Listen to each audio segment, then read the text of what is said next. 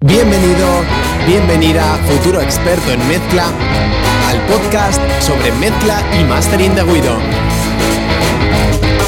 Si te apasiona la música y produces, grabas o mezclas desde tu estudio, eres uno de los nuestros. Eres uno de los nuestros. Si eres un enamorado de la música, pero no te conformas con la calidad de sonido de tus canciones, entonces es de esto espacio. Es de esto espacio. Gracias por estar aquí. Comenzamos.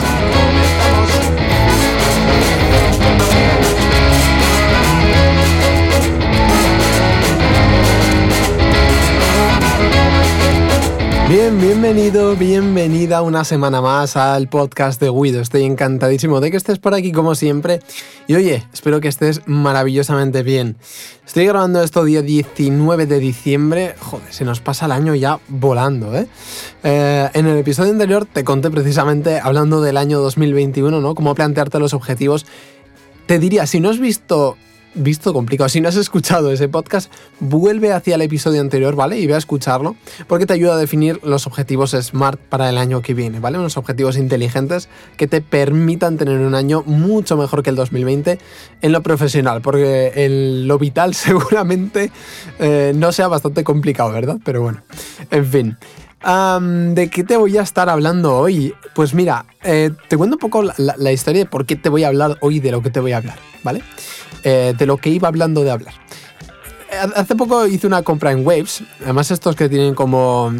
Es que son, la hostia, porque todos los días, si no es todos los días, todas las semanas te llega un mensajito de Waves de descuentos espectaculares. Y dices, pero si siempre tenéis el mismo precio, asquerosos. O sea, siempre están los plugins al mismo precio. Pero una de estas Cyber Monday te regalaban dos. Y dije, mmm, esto igual me empieza a convencer. Voy a mirar. Y básicamente te comprabas dos plugins, te regalaban otros dos. Y había un plugin que habían sacado nuevo de CLA de Chris Lord, eh, siempre lo digo mal, Chris Lord LG, que me parece una, una pasada porque es un procesador de reverb y delay eh, que se pueden rutear entre ellos, ¿vale? Y que te tienes 8 faders ahí. Entonces tienes cuatro tipos de delays y cuatro tipos de reverbs. ¿vale? Que funciona con inserciones. Luego voy a hablar un poco de esto. Y dije, hostia, esto voy a ver vídeos, voy a ver tal. Este me gustó, me lo compré. Me compré otro. Un. ¿qué, más me compré? Un compresor multibanda con sidechain, ¿vale? O sea, bueno, en realidad es un ecualizador dinámico, ¿vale? Para entendernos. Es más un ecualizador dinámico. Eh, para bombo bajo, sobre todo para que cuando el bombo está pegando, pues el bajo se esconda un poquito. Yo que sé, pues en, si en la frecuencia fundamental del bombo es 75, pues eso, que el bajo en 75 se esconda un poquito, ¿no?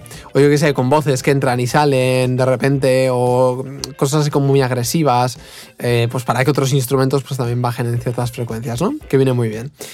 Y eh, si te digo la verdad, no me acuerdo qué más me compré. tengo por ahí, tengo que mirarlo. Eh, porque vas acumulando plugins y luego al final se te olvidan la mitad. Pero bueno, cosas que, pasan. Em, vale, vamos a hablar de reverbs. Y vamos a hablar de reverbs, eso, viniendo un poco por, por el tema este de Chris Lord LG. Porque veo que en general cuesta mucho utilizar las reverbs bien. Y es un proceso bastante sencillo, ¿vale? Porque no tiene una complejidad muy grande utilizar reverbs. Pero dominarlas es bastante más complicado. De hecho, te diría que es más complicado incluso que la compresión. Igual te estás llevando ahora las manos a la cabeza. No, ¿qué dices? Es más fácil eh, hacer una reverb de manera rápida, muchísimo más fácil que comprimir, ¿no? Pero realmente eh, ajustar una reverb muy buena a mí me parece complicado, ¿no? Y yo, es algo a lo que le dedico bastante tiempo. Cuando tengo una canción que, hostia, que digo, la reverb es importante, pues eh, le dedico tiempo. Si por lo que se has llegado a este podcast y dices, ¿qué coño es una reverb? ¿Vale? O no, no entiendo muy bien esto del tema de las reverbs y tal, cuéntame más. Vale, pues te cuento más. Una reverb es un procesador, ¿vale? Que nos permite situar nuestros sonidos en entornos concretos, ¿vale? Dándole esa, esa sensación de espacialidad, ¿ok? Esa sensación de, de, apertura, en realidad, ¿no? De meterte en un lugar muy concreto. Ejemplo muy clásico, que te metas al baño. ¿vale? No es lo mismo cuando estás hablando en, la habitación, seguramente, ¿vale? Que suele haber como un eco así un poco raro, como un poco, un poco metálico incluso, que cuando te vas al baño, ¿no? Que, pues eso, nos ponemos a cantar ahí pues porque nos mola el eco que se forma en el baño, ¿no? En este caso la reverb que se forma en el baño. Em, ¿qué, ¿Qué ocurre? Que utilizamos esto de manera artificial en nuestros sonidos para configurar espacios. ¿Vale? Por ejemplo, ahora mismo estaba mezclando una, voz, luego te voy a hablar un poco más de esto, creo, si no se me olvida, que últimamente los podcasts se me olvida la mitad, y mira que tengo cosas apuntadas, ¿eh? Em, y, básicamente em, estaba seleccionando, era una voz rapeada, ¿vale? Era mi voz, y, pero tenía guitarras acústicas y eléctricas por detrás con mucha reverb. Entonces tenía que ser una voz que sonara presente cerca, pero que estuviera de algún modo en algún lugar, en el lugar espaciado, ¿no? Y he elegido una reverb más tirando a tipo, a tipo hall, con, una plate, luego hablamos un poquito de esto también, que de alguna manera hiciera que mi voz eso estuviera presente, pero que se notara que, estaba en un espacio amplio, ¿no?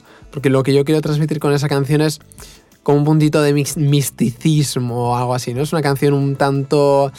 Eh, bueno, de estas que como que te hacen pensar. Es rápida, pero que te hacen pensar, ¿no? De estas que tienen como pozo. Em, entonces, ¿qué tienes que hacer para ajustar una buena reverb? Primero, conocer lo que quieres hacer. Esto es fundamental y esto parece una tontería, pero es lo que te he dicho, todo el procesamiento de todo el pensamiento más que procesamiento que acabo de hacerte de, oye, claro, es que tiene un punto de, pozo emocional, tal, pero además pero es rápida, entonces tiene que ser directa, entonces tal. Todo esto lo tienes que pensar antes de introducir una reverb, ¿vale? Porque si no es cuando igual técnicamente la canción está bien mezclada, ¿vale? Pero no emocionas. Y es lo que insisto siempre, se trata de emocionar a nuestro público, ¿vale? No se trata de hacer nada más. Si les emocionas, los tienes. Si les cuentas una historia, los tienes. Entonces, ah, los ajustes generales eh, tienen que ver con el predelay. Tienes un post en mi Instagram, ¿vale? Eh, arroba guido 9 con número, ¿vale? Arroba guido y un 9. Y hay, que me lo voy a cambiar dentro de poco, seguramente experto en mezcla, pero como son estas cosas que me da pereza hacer, y siempre digo, hostia, tengo, que hacerlo, tengo que hacerlo, me, me, da pereza, me da pereza. ¿Y qué hago? Me mato. En fin, ¿qué tienes que hacer? Primero, ¿qué quieres conseguir? A partir de ahí, te voy a dar unos cuantos trucos para ajustar las revers. Primero, ¿qué tipo de reverb quieres usar? ¿Quieres usar una reverb tipo room, ¿vale? Que como el propio nombre indica, quiere decir que está, está situando ese sonido en un espacio de una habitación, ¿vale? Habitualmente con más o con menos eh, elementos que absorben el sonido. ¿Ok? De hecho, hay reverbs que te permiten eh, ajustar esa cantidad de absorción que tienen las diferentes salas. Entonces, ¿qué es lo que tienes que hacer en ese punto? Decir, vale, quiero que mi voz suene en un espacio enorme, como una catedral, o quiero que realmente sea una cosa muy pequeñita. Por ejemplo, una banda de rock de, típicas de garaje. Hostia, pues ¿dónde quieres que suene? Pues en un garaje. Eh, una canción, yo qué sé, de, de, coro gospel, ¿dónde quieres que suene? Joder, pues en una iglesia, ¿no? En un espacio amplio, una catedral chiquitica, si quieres, ¿vale? Por poner catedral pequeño. Eh, entonces, ¿qué tipos de reverbs tenemos? Tenemos eso, tipo room, que es una habitación, ¿vale? Tiende a sonar eh, con rebotes más rápidos, es un poco más, un pelín más seca, un pelín más metálica que, otros espacios, ¿vale? Luego tenemos eh, las reverbs tipo hall, ¿vale? Que es como meterlo en un hall, que este ya hay bastantes más reflexiones, ¿vale? Son, salas, son salas más grandes habitualmente y lo que tienen es que tienen ese punto de, de que hay bastante rebote, ¿vale? Pero no es un rebote muy largo, pero hay bastante rebote. Después tienes las tipo plate. Y las tipo plates que son una cosa tan rara, tan, tan, tan, tan rara, eh, lo que hacen son como, te lo voy a simplificar una barbaridad, ¿vale? Porque yo tampoco entiendo el mecanismo exactísimo que, sea a nivel físico. Entonces, lo que tienen son como dos transistores que actúan como de, micro y de altavoz a la vez, ¿vale? Eh, y se pasa la señal por planchas metálicas. Entonces, claro, esto lo que hace es darle ese punto metálico, pero metálico que suena como muy bien, como, como si fuera el... Yo qué sé, se te puede caer la cazuela de casa, ¿vale? Eso no suena bien. O puedes darle un golpe al, al hi-hat, ¿vale? O al crash de la batería y que suene maravilloso, ¿vale? Pues se parece más a eso. ¿Qué tipo de, de, ¿En qué situaciones elegirías una reverb plate? Pues en todas, en realidad. ¿Vale? Porque no es una reverb tanto que te sitúe en un espacio concreto. Por eso muchas veces se utilizan una hall con una plate, una room con una plate, una mucho más grande, tipo catedral, con una plate. ¿Vale? Porque le da un puntito de reverb. Eh, que, que hace el sonido un poco más amplio, un poco más grandioso, pero no te lo sitúa lejos, ¿ok? ¿Por qué? ¿Qué ocurre con las reverbs habitualmente? Que lo que hacen es situar los sonidos más lejos. Vale, una vez tienes el. Si quieres, escríbeme y un día hablamos tranquilamente de, todos los tipos de reverbs que hay, que hay para. da para podcast y medio. Piensa en el pre-delay, ¿vale? Y para esto es tan, tan, tan fácil que mola mogollón. En mi Instagram también lo he puesto. Es utilizar la fórmula de 7500, ¿vale? Entre el número de BPMs al que estés produciendo el track o al que esté la canción, ¿vale? En mi caso estaba produciendo justo a 120, estaba grabando, mezclando a 120 y entonces era tan fácil como 7500 entre 120. De hecho, voy a hacer la cuenta ahora rápida con el, con el móvil. Esto es 7500 entre 120 queda 62,5.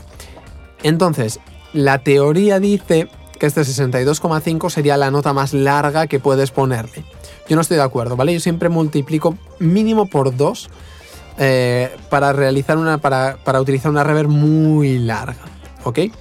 Entonces, a partir de ahí puedes empezar a dividir siempre entre 2. ¿Vale? Empiezas a dividir entre 2 y te sale pues 31,25. Pues ahí tienes un pre-delay un poco más corto para una reverb un poco más corta. ¿Qué ocurre con un pre-delay más corto? Pues que al final lo que tenemos es que la distancia entre las paredes, ¿vale? De la sala virtual que estamos, en la que estamos metiendo nuestro sonido, pues es más pequeñito, ¿vale? Quédate con ese pre-delay y luego es, cuestión de, aplicarle el oído. ¿Cómo quiero que sea una reverb enorme en el que hago... ¿Vale? Y hay como unos ecos tremendos. Una cosa muy rápida, muy ágil. Bueno, pues lo eliges también con el pre-delay. ¿Vale? Entonces, este truco es maravilloso. ¿Que quieres más corto? Pues otra vez entre dos en mi caso me saldría 15,6. Que lo quieres mucho más corto, dale entre 4. Y te va a quedar 3,90. ¿Vale? Con 3,90 ya tienes una reverb bastante, bastante, bastante cortita. ¿Vale? Eh, estarías en un espacio con una sala realmente pequeña. ¿Vale? Bien. Vamos ahora, luego, tienes más opciones del, del pre-delay, quiero decir del pre-delay, del tiempo de reverb, etcétera, ¿vale? Y precisamente en esta publicación de Instagram te dejé un pequeño, bueno, en esta no, en otra. Te dejé un pequeño vídeo en el que hay un programa, hay una web que te lo calcula de manera automática. Y esto está genial, ¿vale? Tú le introduces eh, los BPMs, ¿vale? Y él te dice el tiempo de reverb y el pre-delay en función de lo grande que quieras que sea la sala, ¿vale? Entonces te dice si de una nota entera, de un cuarto de nota, de, un, de una mitad, ¿vale? Una corchea, un tal, lo que sea, ¿vale? Bien, vamos a la siguiente, que es cómo coño se eh, utilizan las reverbs, por envío por inserción. Aquí ya están, eh, esto es como Madrid o Barça, ¿vale? A mí no me gusta el fútbol, pero bueno. Eh, el, típico Madrid o Barça. No, tío, es que tiene que ser por inserción, porque... No, Guido, es que tiene que ser por envío, porque... ¿Vale? Yo hace un año te diría... Bueno, hace un año, coño, hace un mes te diría... Siempre, siempre, siempre por envío. Siempre. Creas un envío auxiliar, mandas la reverb. ¿Por qué? Primero, porque te permite eh, mandar más sonidos a la misma reverb, ¿vale? Estoy pensando, por ejemplo, bombo y caja, ¿vale? Típico bombo y caja, que mandas a la misma reverb, ¿vale? En este caso tienes que crear un envío auxiliar de, eh, por ejemplo, eh, reverb baterías o reverb bombo caja, ¿vale? ¿Por qué más? Porque me permite ajustar la reverb con el volumen, con un fader, y a mí eso me gusta mucho, ¿ok? Es decir, tú no controlas la reverb con el control de mix que tiene, que habitualmente suele estar al 50%. Entonces, ¿qué lo vas a hacer por envíos? Ponlo al 100%, ¿vale? Y controlas el nivel de envío, mm, ¿vale? Que vuelve de esa reverb sencillamente con el fader, ¿vale? Habitualmente no te lo tomes a la, en plan al pie de la letra, ¿vale? Pero sobre menos 30, por ejemplo, para las voces, suele ser un punto muy interesante. No es obvia la reverb, pero si la quitas se nota, ¿no? La, voz pierde esa profundidad, esa grandeza que tiene. Insisto, puedes tenerla menos 15, ¿eh? o sea, te estoy dando una, aproximación de lo que yo suelo terminar. También te digo, eh, terminar usando. También te digo que es que no miro, ¿eh? O sea, yo voy con el fader. Por eso me gusta, no, no tengo que mirar nada. Yo voy con el fader, subo bajo, ta, ta, ta, y cuando lo encuentro, pues ya está, ¿vale? Con el fader físico. Entonces, recapitulemos. ¿Qué ocurre si lo haces por inserción? Que no creas envío auxiliar y que tienes que introducirlo en algún punto de la cadena, seguramente antes del limitador, ¿vale? Y eh, jugar con el mix, ¿vale? Jugar con el porcentaje de mix. Los controles de dentro en principio no cambian nada, no deberían cambiar nada, pero en vez de tener el mix al 100%, es decir, que toda la señal se procesa como reverb, que no quieres porque tu voz desaparecería y solo quedaría reverb, tendrías que ajustarlo a un, pues, desde un 30 hasta un 5%, ¿vale? Más o menos. Vuelvo a decirte lo mismo, no te lo tomes a la tremenda, ¿vale? Igual hay una voz que yo que sé cómo tienes configurada la reverb, que es un 50. Sería raro, pero podría ocurrir. Vale. Entonces, inserción o envío. Aquí está la cosa. Para mí, en la mayoría de mayoría de casos, eh, yo, te diría que por envío me resulta mucho más cómodo, es más fácil y luego además te permite ecualizar, te permite comprimir la reverb de una manera como mucho más detallada, ¿no?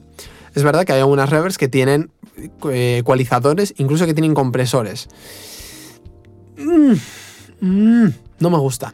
Cuando te tomas una canción como muy en serio, el poder ecualizar con calma la reverb, con un ecualizador propio, es decir, que no solo tenga filtros, sino que yo que sé, que, puedas restarle un poquito, por ejemplo, en 5000, o que puedas sumarle un poquito en tal. A mí me gusta, a mí me gusta porque te permite personalizar muchísimo más ese espacio, esa sala la que estás creando, ¿no? Te permite, por ponernos así un poco friki, poner difusores en tu sala eh, virtual, te permite poner acústica, te permite poner trampas de graves, te permite, ¿sí? Eh, te permite poner un espejo para que sea más brillante. Me gusta, me gusta porque tienes mucha más capacidad de, decisión. Y lo mismo al comprimir, ¿vale? Eh, para mí ecualizar y comprimir las redes son, es bastante importante. Comprimir a veces paso. En voces principales casi siempre sí, ¿vale? Sobre todo para darle un puntito más de gordura a esa reverb, darle un puntito más de, que esté más apretada, más, más contenida, ¿vale?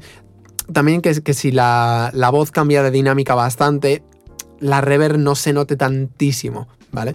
Que sería lo natural, pero tampoco nos interesa en la mayoría de casos que esto ocurra. Bien. Uh, ¿Qué ocurre? Que si estás en el caso contrario, por ejemplo, tienes que insertar una reverb como muy tonta, yo qué sé, para un, para un crash, ¿vale? Eh, igual no te compensa realmente pasar por todo el proceso de crear un envío auxiliar, tal, eh, comprimir, ecualizar. Igual te vale con una reverb en una inserción, poner el mix al 10%, que le dé ese puntito que tú quieres, juguetear rápido con ella y ya está. ¿vale? Entonces, si me preguntas a mí, yo a mis alumnos de experto en mezcla siempre les, enseño por envíos. ¿Por qué? Porque por inserción es como muy fácil, ¿no? Es como pim pam, lo haces en un momento y ya está. ¿Que tienes mucho tiempo? Pues también, créala por envío. Pero también son más pistas, ¿no? Entonces, bueno, pues tiene ahí, tiene ahí un poco de truco.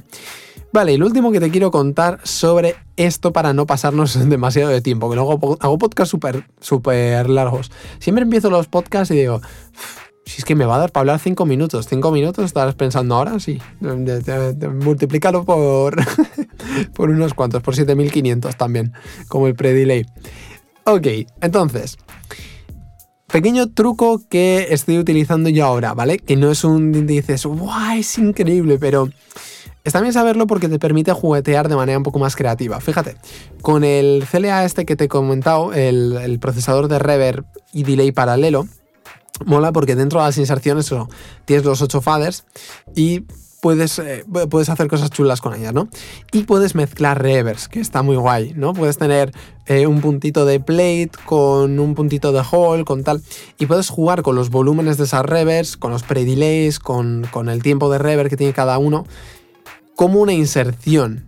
Se puede utilizar también como un, eh, como un envío, ¿eh? pero en este caso el propio creador, eh, Chris Laurel G, siempre dice que, nada, que, lo utilices como, como, como inserción. Entonces digo, va, pues voy a utilizar este, este plugin como inserción, ¿no?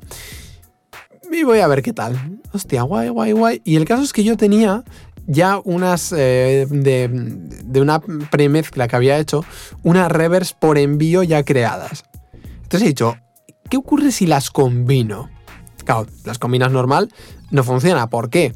Porque, a ver, no funciona, queda raro, queda muy raro. ¿Por qué? Porque estás mandando, imagínate la cadena, ¿vale? Mi voz. Y entonces, en la última inserción, la penúltima, tenía el, este, este procesador de reverb con el mix creo que al 20%. No es importante, pero bueno, más o menos. 20%. ¿Qué ocurría? Que esa señal, toda esa señal, incluida la reverb, iba después a una reverb corta y a una reverb larga. ¿Vale? Es decir, las reverbs que eran envíos, estaban procesando la voz con reverb también. Entonces, claro, generaba como una cosa un poco extraña, ¿no? Moraleja, no se puede trabajar con envíos e inserciones a la vez en las reverbs. Mentira. ¿Vale? Sí se puede. ¿Cómo lo puedes hacer? Con un envío post-fader. Miento, con una inserción post-fader, ¿vale? Entonces, en este caso, he insertado mi reverb, ¿vale? En una inserción post-fader. De manera que lo que ocurre con la señal de audio es lo siguiente. Sale la señal de mi voz eh, sin procesar por la reverb, ¿vale? Pasa por el fader y del fader va directamente a los envíos, ¿vale? De manera que los envíos están procesando mi voz, ¿vale? Pero sin haber sido pasada por el, CLA este de, de, reverse, ¿vale? Te lo repito porque igual es un poco confuso. Mi voz ha pasado y antes de llegar a este procesamiento del CLA, ha pasado por el fader, ¿vale? Por el fader de este canal, de mi voz, y de ahí va directamente a los envíos. Y los envíos luego van pues al grupo que tengo de voces generales y ya está. Y paralelamente, con mi envío post-fader, después lo que hace es esa reverb, ¿vale?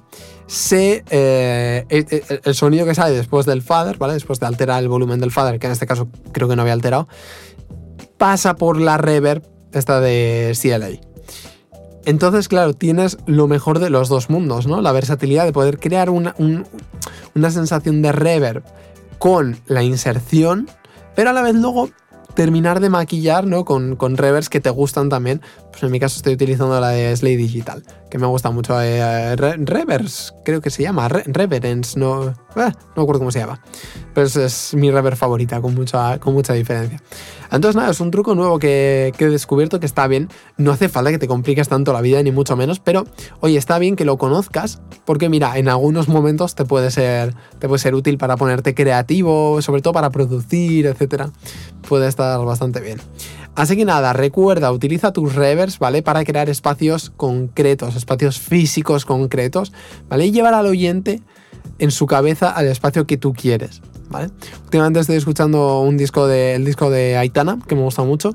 Eh, hostia, por ejemplo, hay una canción con Natalia Lacunza que, que las baterías, dices, la madre de Dios, suenan pero muy, muy, muy altas, con una pegada espectacular, con un cuerpo espectacular, cosa que mm, se estaba perdiendo un poco en el... También es que también en el, en el rock, yo creo, pop rock, se estaba perdiendo un poco ahí. Eh, había como mucho subgrave también, mucho medio, pero el, esta cosa de la caja así como gordita, mm, no sé, no, no lo veía yo últimamente tanto. Entonces, eh, mola mucho porque esas baterías además llevan una reverb súper guapa que hace que sigan estando cerca, pero que tengan un halo como de estar grabadas en un espacio muy grande, ¿no? Un poco rollo garaje, ¿vale? ¿Y qué ocurre con las reverbs de, de las cantantes? Exactamente lo mismo, que tienen como un halo de de, estar en, algún tipo de garaje o algo, algo parecido, ¿no? No son voces súper, súper definidas, no están in your face. Entonces tiene el puntito este muy interesante. Nada, lo dicho, vamos a dejarlo por aquí en este capítulo. Espero que te haya gustado. He dejado muchas cosas muy abiertas de manera eh, bastante eh, premeditada, ¿vale? Pregunta, ¿vale? Puedes ir a, a eh, localizar el podcast ahí y preguntarme lo que te dé la gana, ¿vale? Estoy ahí para contestar lo que quieras. Eh, tenemos una comunidad muy chula que, sobre todo en Fórmula Mixer, se, ve ahí con, cientos de comentarios. Bueno, vamos a poner decenas de comentarios. Y, y, está guay, ¿no? Cuando interactuáis. Entonces, pues dale un comentario, pregunta tus dudas o coméntame sencillamente qué revés te gustan más, qué revés te gustan menos. Si las utilizas con inserción o con envíos, vamos a ver si eres Team Madrid o Team Barça, ¿ok? Y nada, te veo la semana que viene puede ser y si no, ya en el 2021. Nos vemos, chao chao.